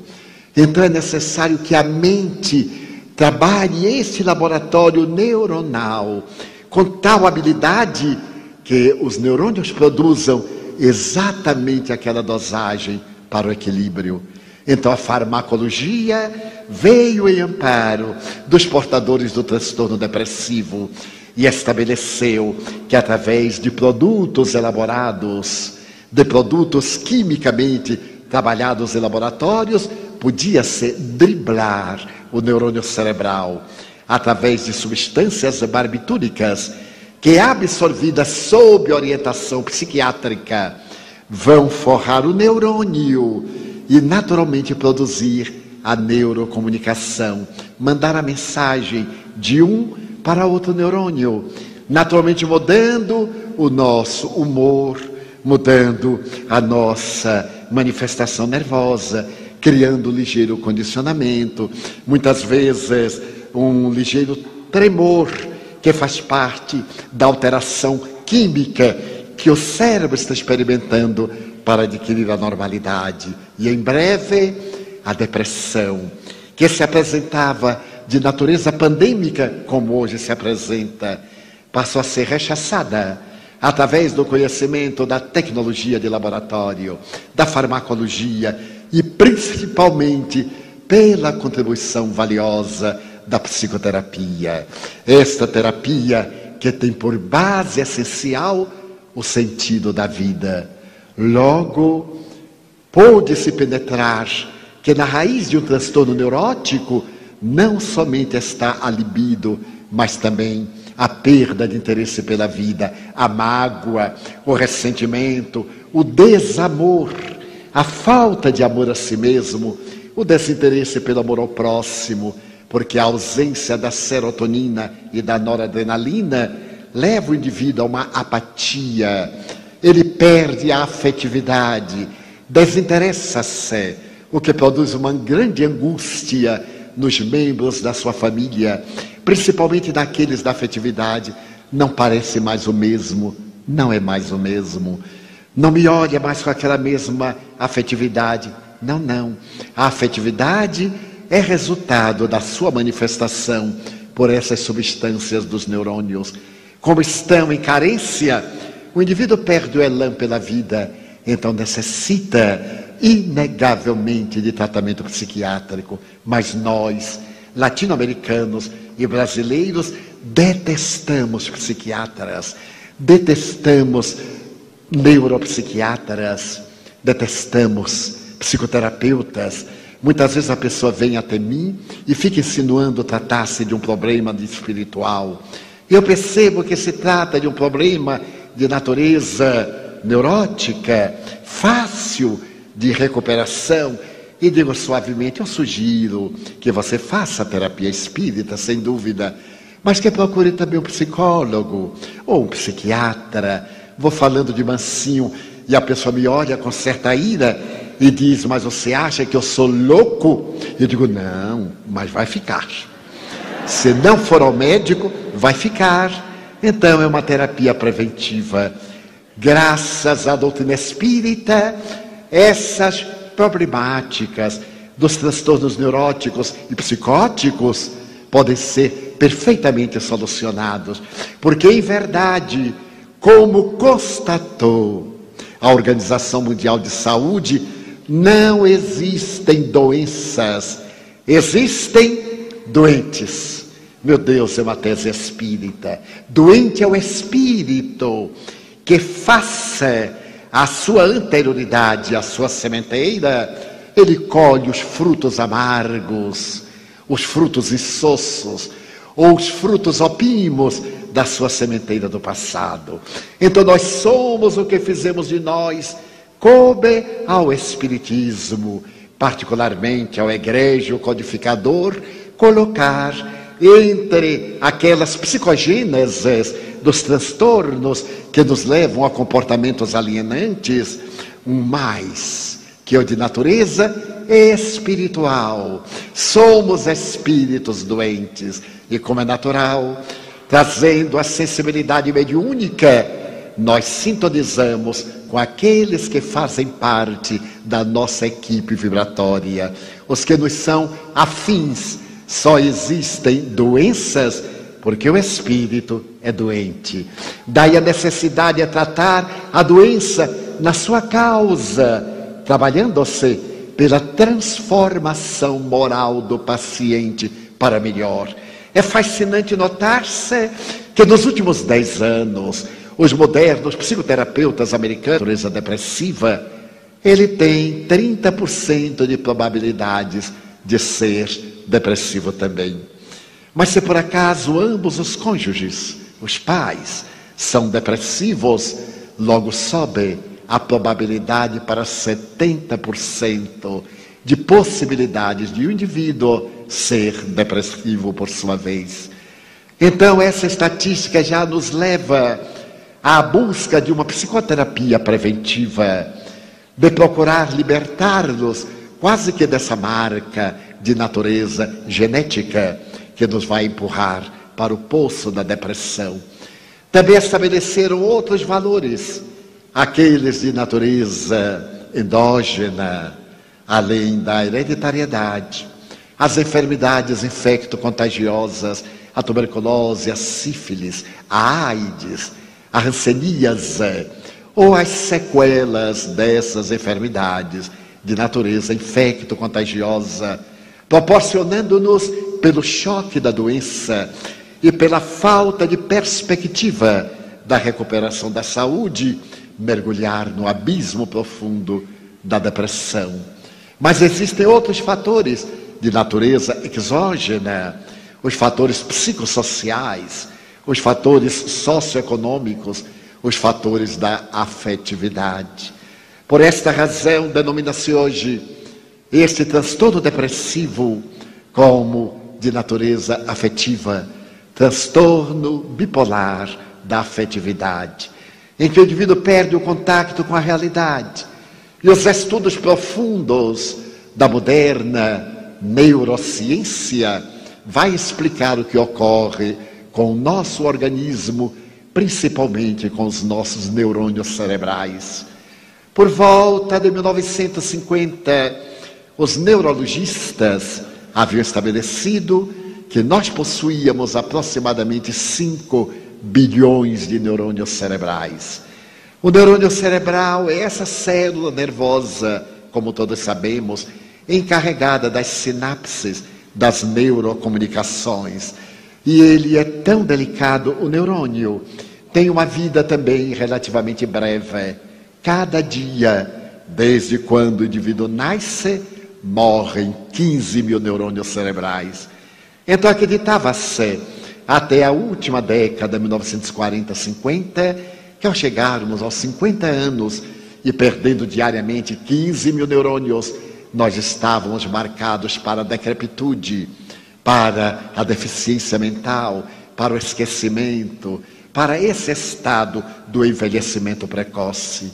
Eu me recordo, nascido numa cidade do interior da Bahia, que pessoas de 50 anos, 55 anos eram velhas, isto quando eu era jovem, porque eles acreditavam que sim, não tinham mais a capacidade para nada, não podiam estudar, porque não tinham neurônios, estavam velhos. As mulheres também, logo depois do climatério, pegavam agulhas de crochê e de tricô e iam trabalhar na vida alheia na ociosidade, esquecidas de que a vida é tua logo depois dos fenômenos típicos da andropausa, da menopausa. Mas logo depois, com o advento dos microscópios eletrônicos, as neurociências nascendo estabeleceram que nós possuíamos aproximadamente 50 bilhões de neurônios. E mesmo aqueles neurônios que morriam 15 mil por dia não faziam falta nenhuma, porque essa célula especial é portadora de uma cauda, o axônio. E esse axônio, quando é estimulado, quando o neurônio é estimulado pela mente, porque não é o cérebro que produz o pensamento, o cérebro é a organização fisiológica que decodifica o pensamento, a mente, que nele se cedia, mas que não é da sua autoria. Se nós conseguirmos manter uma vida mental ativa, é claro que os neurônios que sobrevivem através daquela cauda apresentam uma dendrite. É uma palavra grega que significa ramo, árvore. E essa ramificação ajuda nas neurocomunicações, nas sinapses cerebrais. Então, o envelhecimento não era por falta de neurônio, mas era por preguiça mental. As pessoas iam deixando se acomodar. Aos 60 anos consideravam-se velhas, haviam perdido a garra, o desejo de lutar, de construir, e isso lhes produzia, naturalmente, a perda da vitalidade. Os neurônios perdiam a habilidade da comunicação. Quando ocorreu um fenômeno curioso, nos anos 70, agora as neurociências já estavam procurando na neurologia um campo específico e os cientistas estabeleceram que nós possuíamos entre 70 bilhões e 75 bilhões de neurônios cerebrais. Necessitávamos somente de acioná-los, de fazê-los vibrar. E a idade mental passou para os 60 anos, para os 65 anos. Logo depois, na década 1990, 2000, a neurociência exigiu praticamente do presidente dos Estados Unidos que decretasse aquela década como a década do cérebro, porque a grande máquina cerebral estava praticamente toda decodificada e a ciência havia constatado que nós éramos portadores de aproximadamente 100 bilhões de neurônios. Mas houve um dado muito peculiar. Descobriram os neurocientistas que nós, os homens, temos alguns bilhões de neurônios mais do que as mulheres. Não era uma questão de machismo, era uma questão neuronal. Mas logo constataram que, apesar dessa produção muito grandiosa, esses bilhões excedentes não tinham função nenhuma, era uma espécie de reserva para o futuro da humanidade.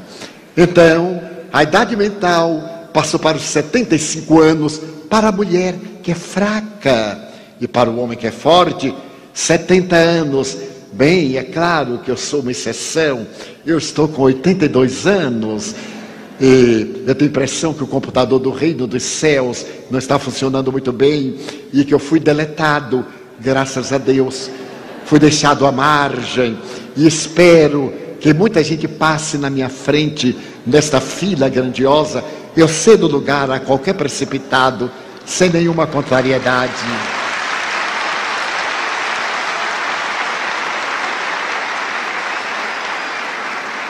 Porque enquanto não dermos descanso aos nossos neurônios, através da nossa mente laboriosa, eles funcionarão, exceto quando nós formos vítimas de determinados transtornos graves neurológicos, da síndrome do Parkinson, do Alzheimer, que são problemas muito graves e que estão vinculados ao nosso passado de natureza espiritual. Eu me recordo que mais ou menos nessa época, em 1991, eu me encontrava na cidade de Lyon, na França. Anualmente, desde há 30 anos, tenho tido a oportunidade de visitar a França e proferir conferências. Mas naquela oportunidade estava em Lyon, porque havia sido convidado para proferir uma conferência na Universidade Lyon 2, pelo professor François de la Plantine.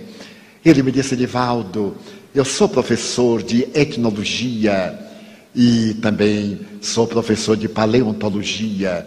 Eu gostaria que você viesse à minha aula para poder fazer uma conferência do Espiritismo, a reencarnação à luz da antropologia, para explicar esta questão antropossócio-psicológica da evolução. E eu aceitei. Quando ele falou que era uma universidade de terceira idade, eu não tinha ideia exatamente. E com a minha tradutora ao francês, uma brasileira do Rio de Janeiro, Madame Beaumartin, Cláudia Beaumartin, a mais notável tradutora que existe, porque Cláudia vive em Paris há mais de 30 anos, é espírita militante, e ela é uma tradutora para mim tão notável que ela me traduz antes de eu falar. É curioso. Eu, por exemplo, vou citar uma frase de Allan Kardec. Começo e paro para ela traduzir. E ela então traduz a frase inteira. Eu digo, mas eu ainda não falei, Cláudia, mas eu já traduzi. Então eu tenho que ir adiante. E fomos à aula de antropologia e de etnologia do professor de La Plantine. E quando eu li o auditório, isto há 19 anos, eu era um afangatê eu estava com 62 anos, àquela época, na atualidade, hordas de espíritos, em face da nossa conduta permissiva, da nossa conduta chula e vulgar, da perda dos valores éticos, de uma notável tecnologia, sem um sentimento de amor e de respeito pela vida, que corresponda ao mesmo padrão, atraímos essas entidades igualmente desequilibradas que se nos acercam e começam a fazer o estabelecimento do campo mental por intermédio da hipnose, por intermédio da transmissão das ideias pessimistas, pela perda do sentido da vida ou pela busca afanosa do prazer. Atiramos-nos ao prazer como se ele fosse desaparecer e ficamos ansiosos. Um dos fatores básicos da depressão, a ansiedade, o medo, a solidão, como fatores psicológicos da nossa ansiedade. Nós desejamos estar em todo lugar simultaneamente. Na época da comunicação virtual, nós queremos estar em toda parte e vivemos ansiosos. Não vivemos cada momento conforme propôs Jesus. A cada dia que baste o seu quinhão, que cada questão tenha o seu momento e que usufruamos em uma grande alegria cada instante da nossa vida. Vivemos ansiosamente. Eu tenho certeza que aqui no auditório um bom número de pessoas está ansioso para que eu acabe logo, mas eu não vou acabar logo. Só vou acabar a uma da madrugada. Portanto, pode tranquilizar a ansiedade.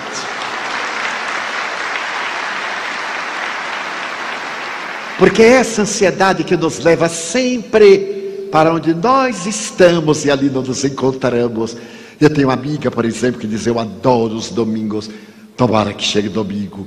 E quando chega domingo, mas eu detesto este dia insosso. Meu Deus, tomara que chegue amanhã para ir para o trabalho. E quando chega segunda-feira, quem aguenta esse trânsito infernal é a pessoa ansiosa. Eu me recordo que uma vez estava aqui em Curitiba no tempo das palestras no colégio estadual. E estava assinando os livros quando se me acercou um cavalheiro. Eu sempre chego mais cedo para saudar as pessoas, para conviver, porque é muito bom amar, conviver, sorrir para este, para aquele. E então chegou um cavalheiro e me perguntou: Seu Divaldo, que horas será a conferência? Eu disse: Às 20 horas. Seu Divaldo, só falta uma hora. Eu olhei e disse: Não, Senhor, ainda falta uma hora. E vai começar na hora? Eu digo: Espero que sim. Eu já cheguei. O presidente da federação também já chegou. E ele balançou a cabeça vamos ver. Eu percebi que era um ansioso. Ele saiu. Eu continuei. Daí a pouco, olha o homem. Seu Divaldo, seu Divaldo, só falta meia hora. Seu Divaldo, eu disse, meu amigo, ainda falta meia hora ainda. Muita gente está em casa jantando, vai pegar o veículo, o automóvel ou um coletivo e ainda chegará em tempo. Vamos ver se vai começar na hora. E saiu aborrecido, não sei porquê. Daí a pouco volta o homem pela terceira vez. Seu Divaldo, faltam 15 minutos. Só faltam 15 minutos. Eu digo, não, senhor, ainda faltam 15 minutos. E como todo ansioso tem medo de morrer, porque ele morre de véspera, é como o peru de Natal, eu então lhe perguntei sorrindo: O senhor sabe quantas pessoas morrem por segundo? Ele disse: Não, senhor. Eu digo: Segundo estatísticas americanas, em cada segundo morrem 7.500 pessoas. O senhor multiplique 7.500 por 60, multiplique por 15 e veja quanta gente ainda vai morrer antes de eu começar a conferência. O homem me olhou e fez cruz credo. Eu disse, é capaz de morrer o auditório todo. É uma estatística. E eu digo, desse eu estou livre. E me vi livre. Chegou o momento. Eu me levantei. Não havia tribuna, ficávamos à ponta da mesa. E quando eu me levantei, o homem estava de frente de mim, olhando-me fixamente. Eu comecei e olhei para ele. Ele então levantou a manga do paletó olhou o relógio, olhou para mim como que disse: Eu vou controlá-lo, viu? Eu também olhei meu relógio. Se havia passado um período de cinco minutos, eu aí fiquei com pena dele, coitado. Porque uma conferência tem uma praxe. 60, 70 minutos, hoje 3 horas e 4 minutos. Então, eu digo, ele ainda vai olhar para o relógio 13 a 14 vezes. E não olhei mais. Libertei-me dele. Quando eu terminei, o homem subiu ao palco deu-me um abraço e me disse: Mas, senhor Divaldo, o senhor fala, hein? Eu disse: Por acaso o senhor já viu ou já ouviu algum orador mudo?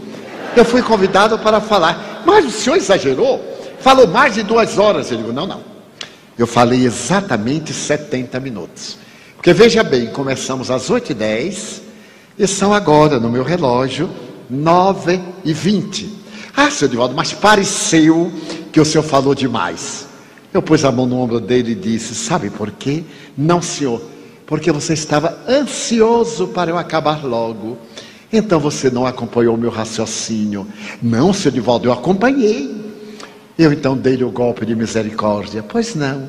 E qual foi a parte da conferência que o senhor gostou mais? Tudo! E saiu correndo. E foi, naturalmente, para casa, para dormir, para amanhã. A ansiedade é um dos fatores que desencadeia a depressão. Mas como fazermos para nos vermos livres desses transtornos neuróticos e dos transtornos de natureza obsessiva? Felizmente, a medicina já reconhece a obsessão, tecnicamente, como um transtorno de natureza psicológica. Faz pouco tempo que foi publicado que havia um reconhecimento tácito da obsessão o transtorno depressivo como sendo de natureza médica e aceito pelos psiquiatras em geral. Que fazer? Redescobrir o amor, usar a alegria de viver, mesmo que não tenha a dopamina na dose necessária, procurar o sentido da vida, já que a sua vida não lhe serve nesse momento, doe-a a alguém que deseja viver. Torne-se instrumento de paz, como dizia o pobrezinho de Assis. Seja um mensageiro da esperança. Torne-se útil. Vá para a porta de uma escola para ajudar as crianças a saírem desse trânsito criminoso e cheio de perigos. Faça algo, plante uma árvore no seu quintal. E já que vai plantar uma árvore, que seja frutífera, para dar sombra, para dar lenho, para dar flores, para dar frutos. Sorria para alguém, diga uma palavra generosa, redescubra a beleza do sol. E à medida em que você for descobrindo lentamente cada coisa, o seu cérebro vai respondendo, porque é a mente que está trabalhando os neurônios, estimulando-os, e eles passaram a produzir os neuropeptídeos que correspondem à saúde comportamental, à saúde mental, à saúde orgânica. E logo depois, quando você acabar de descobrir o amor, exalte a vida, ore a Deus. Diariamente eu abro a janela do meu quarto quando desperto e digo: Meu Deus, muito obrigado Estou vivo na carne, ainda estou no corpo. Vou aproveitar cada instante da minha vida para vos louvar, Senhor, para vos agradecer, mas também para ser feliz. É fácil ser feliz. Basta ambicionar o necessário para a alegria e não ter o tormento de querer abraçar aquilo que não pode abarcar para não ser vítima da frustração. Então apressa, abra-se ao sol da divina misericórdia, ore, procure a terapêutica espírita ao lado das terapêuticas acadêmicas, a psicoterapia, a terapêutica psiquiátrica, se for o caso, mas faça também fluidoterapia, os passes, a água fluidificada ou magnetizada, as palestras doutrinárias, para poder irrigar a sua mente de ideias novas, abandone os velhos conceitos, desalgeme-se das ideias do passado, arrebente as correntes que o mantêm no ressentimento, na queixa. O egrejo codificador da doutrina espírita, analisando o comportamento das criaturas humanas, pôde estabelecer que nós somos portadores de uma peregrina faculdade a que ele, Allan Kardec, deu o nome de mediunidade. A faculdade que permite ao indivíduo estar entre dois pontos, tornando-se um instrumento de uma vibração para outra vibração, ser intermediário de dois mundos em litígio dentro de um próprio mundo. E a santa estática de Caldara era nada mais, nada menos do que médium, que deveria ser estudado pelos cientistas que a analisavam com esta prevenção característica da intolerância da ciência no fim do século XIX. Mas a problemática prosseguiu. Os estudos classificatórios da paranormalidade humana diante da anormalidade da conduta mental e emocional prosseguiram e estabeleceu-se que é natural que toda vez quando temos um conflito, ele deva ser exteriorizado através de um transtorno de natureza neurótica. E quando se trata de um conflito profundo, através de um transtorno de natureza psicótica, estabelecendo um desvio de conduta daqueles que são mais graves. Merece recordar que é nesse período que Sigmund Freud, por volta do ano de 1900, estudando a diversidade desses conflitos, estabelece que na raiz de qualquer conflito neurótico há um distúrbio de natureza sexual. Portanto, é a libido que está conduzindo o indivíduo no seu comportamento saudável ou no seu comportamento patológico. Mas nesse mesmo ano, Freud publica uma obra que ficará célebre sob o nome de Melancolia. E ele analisa as manifestações melancólicas depois de haver acompanhado o trabalho do Dr. Emílio Kreppelin, o notável psiquiatra alemão, que estudou em profundidade a demência precoce, mais tarde chamada esquizofrenia. Freud fascina-se com o trabalho da diagnose da esquizofrenia e vai estudar esse transtorno que afeta o número imenso da sociedade odierna, como já então, no ano de 1900, com a denominação de melancolia. E explica o pai da psicanálise que a melancolia é um fenômeno normal na vida de todos nós. A própria alegria deve passar periodicamente por uma fase de tristeza manter a normalidade da conduta emocional, não vai estar sempre sorrindo, distante da responsabilidade ou do sofrimento. A tristeza, a melancolia faz parte do nosso dia a dia. No entanto, se essa melancolia se prolonga por mais de quatro semanas, ela se torna patológica, sendo necessário receber a terapêutica especializada. E então Freud examina que essa melancolia invariavelmente é resultado da perda, a perda de um emprego, a perda de um objeto de estimação, a perda de um relacionamento, a perda de alguém quando morre. E não concordamos com o notável pai da psicanálise, porque as pessoas que morrem desencarnam, falecem, não são perdidas.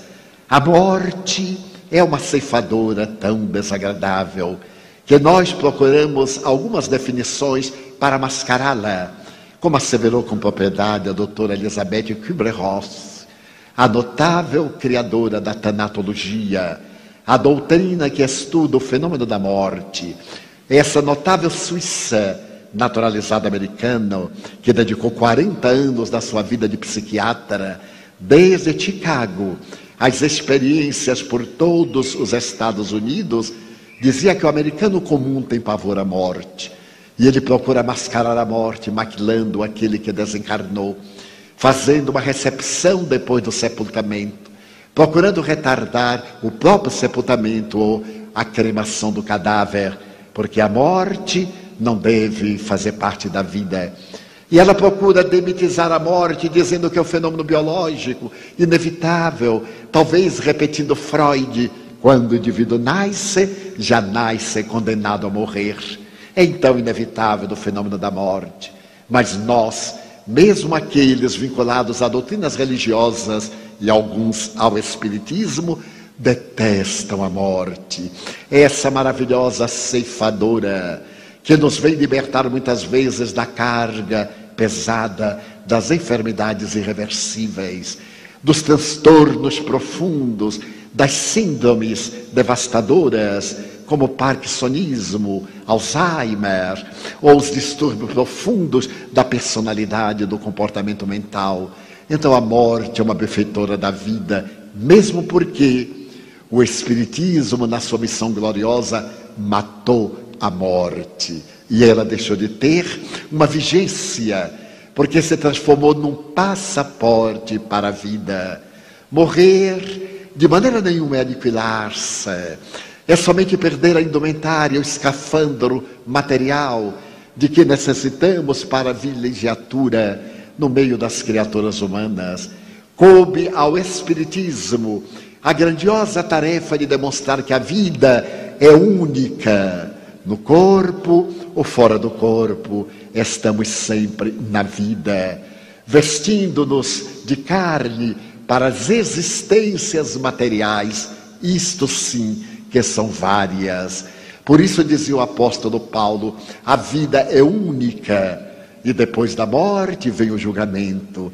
Toda vez que a persona morre, graças ao fenômeno biológico da desencarnação, a consciência desperta, vem o julgamento da personalidade e o indivíduo que é continua a sua trajetória na grande viagem na busca da perfeição. Então Freud equivocou-se ao dizer que a morte é uma perda, mas de tal forma estamos vinculados a este conceito de perda que muitas vezes acercam-se de mim pessoas angustiadas e me dizem: Seu Divaldo, eu perdi meu pai, eu perdi meu filho. E eu pergunto, mas perdeu aonde? Pergunto. E eles dizem: Não, morreu. Eu digo: Ah, isto sim, é outra coisa. Nós perdemos óculos, telefone celular, perdemos chaves. Pessoas não se perdem, pessoas desencarnam depois de realizar a sua tarefa na jornada terrestre. Então, Freud estabeleceu as características daquilo que era chamado então psicose maníaco depressiva e que mais tarde em um estudo mais profundo do que era então considerado como neurose, psicose, e os estudiosos constataram que a psique não adoece, como também os nervos não adoecem, são transtornos de conduta neurótica transtornos de conduta psicótica, abrindo espaço para, na atualidade, uma análise profunda da depressão. Vivemos, como estabelece a Organização Mundial de Saúde, o momento da depressão. Os últimos 25 anos são um quarto de século da depressão. Em uma obra publicada nos Estados Unidos, intitulado Demônio do Meio-Dia. O seu autor, um depressivo crônico, Solomon, que é um grande e notável jornalista do The New York Times, analisa que 50 milhões de norte-americanos, por volta do ano 2000, eram portadores de transtorno neurótico profundo, de depressão. E que depois do atentado de 11 de setembro, mais de 10 milhões entrariam no mesmo transtorno depressivo até o ano 2010. Então, as estatísticas revelam que a depressão tornou-se de natureza pandêmica. Mas qual a razão? Porque a ciência e a tecnologia de ponta, os avanços notáveis da inteligência e da tecnologia, não conseguiram deter essa devastadora manifestação de natureza psicológica que nos aturde, que nos infelicita, que nos inquieta. Então, os estudiosos dizem que a depressão, como qualquer transtorno, tem causas profundas, particularmente na hereditariedade. Quando alguém descende de um indivíduo que padeceu ou padece do transtorno de natureza